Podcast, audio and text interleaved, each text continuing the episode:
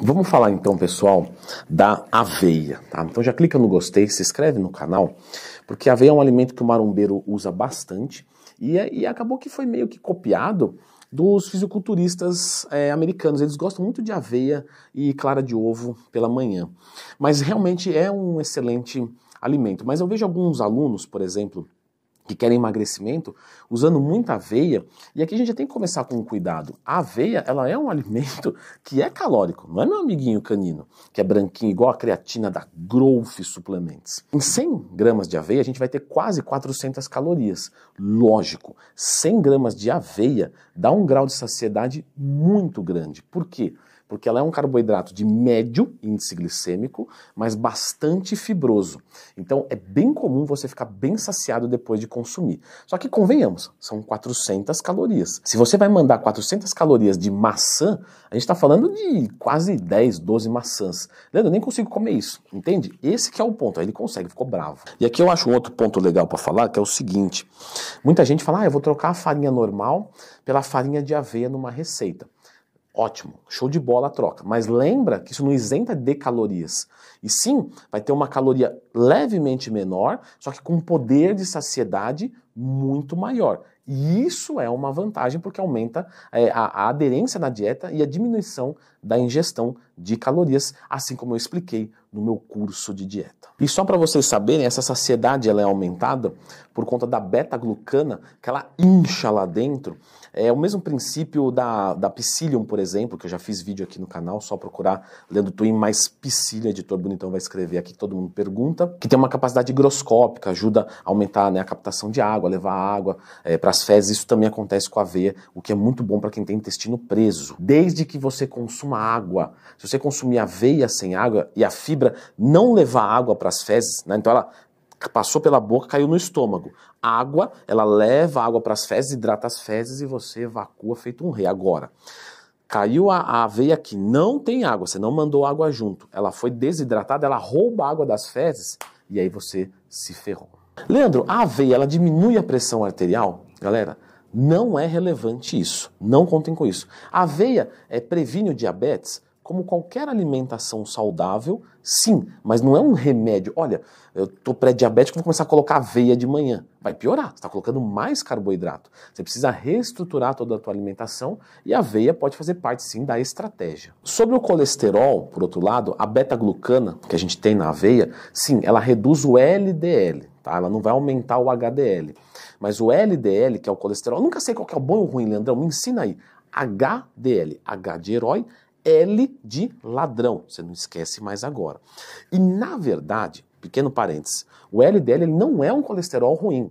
Ele é um colesterol que excessivamente vai ser ruim, mas ele tem funções no nosso organismo também. E aí, claro, melhorou o colesterol, você tem uma saúde cardiovascular, né? o teu coração vai sofrer menos com isso. Mas, de novo, não é entendido como um remédio. A aveia, ela dá energia, assim como floquinhos, tá com bastante energia aqui porque tem carboidratos. E é importante falar que não necessariamente ela vai aumentar a tua disposição, e sim ela vai melhorar a sua energia. Não é a mesma coisa, Leandrão? Não, não é. Você, por exemplo, consome é, carboidratos, arroz, você aumenta teu estoque de energia, porque tem caloria. Só que isso não quer dizer que você vai ter disposição. É igual o cara que não come nada o dia inteiro e cheira cocaína. Ele tem disposição, certo? Mas ele não tem energia, ele não ingeriu calorias. Então existe essa, essa diferença. Lendo que exemplo agressivo, né? É que é para fixar bem. Temos outros benefícios, como por exemplo, diminuir a chance de câncer no intestino.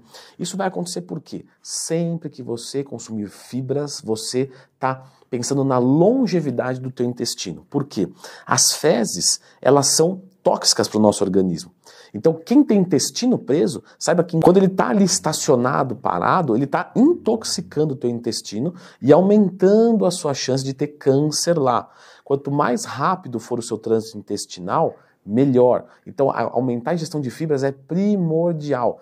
E dá uma pesquisada em quantas pessoas têm câncer no aparelho gastro-digestório. É um monte de pessoas. Eu não vou lembrar de cabeça, tá? Vocês me perdoem, mas vocês jogando no Google aí, vocês vão ver. Escreva nos comentários para me ajudar a completar o vídeo. Mas se não me engano, é o maior câncer é o do aparelho digestório.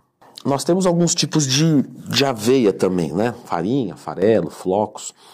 Os flocos, como são né, inteiros, é onde você vai ter a maior concentração de tudo, porque o alimento não foi processado, não foi triturado né, em relação aos outros, né, ele foi muito menos. Então você tem ali uma maior riqueza. Você também tende a ter mais saciedade com ele, porque até mesmo pelo processo de mastigação. Então, caso você está numa dieta de redução de gordura corporal, você está sentindo fome e você quer colocar aveia, coloca aveia em flocos. Já o farelo de aveia, ele vem da casca dos grãos, então ele tem um pouco mais de fibras. E a farinha de aveia vem da moagem da parte interna do grão. Então você tem uma perda ali de fibras. Mas a verdade é o seguinte, você tem o intestino preso e toda a fibra para você vai fazer diferença, poxa, então vai lá, pega o farelo, pega a aveia em flocos. Mas se você estiver tranquilo, meu, escolhe o que você mais gostar, tá? Sugestão: quando você vai comer com fruta, é, com iogurte, é, eu prefiro o farelo ou o flocos, né, mais completo. Agora, prefiro o flocos, né, floguinhos? Já quando você vai fazer um shake, farinha de aveia, tá? Eu já fiz shake com aveia em flocos, você engole tudo inteiro, porcaria passa pela garganta, demora a digestão, e nem é bom você engolir tudo inteiro, né? Foi uma coisa emergencial.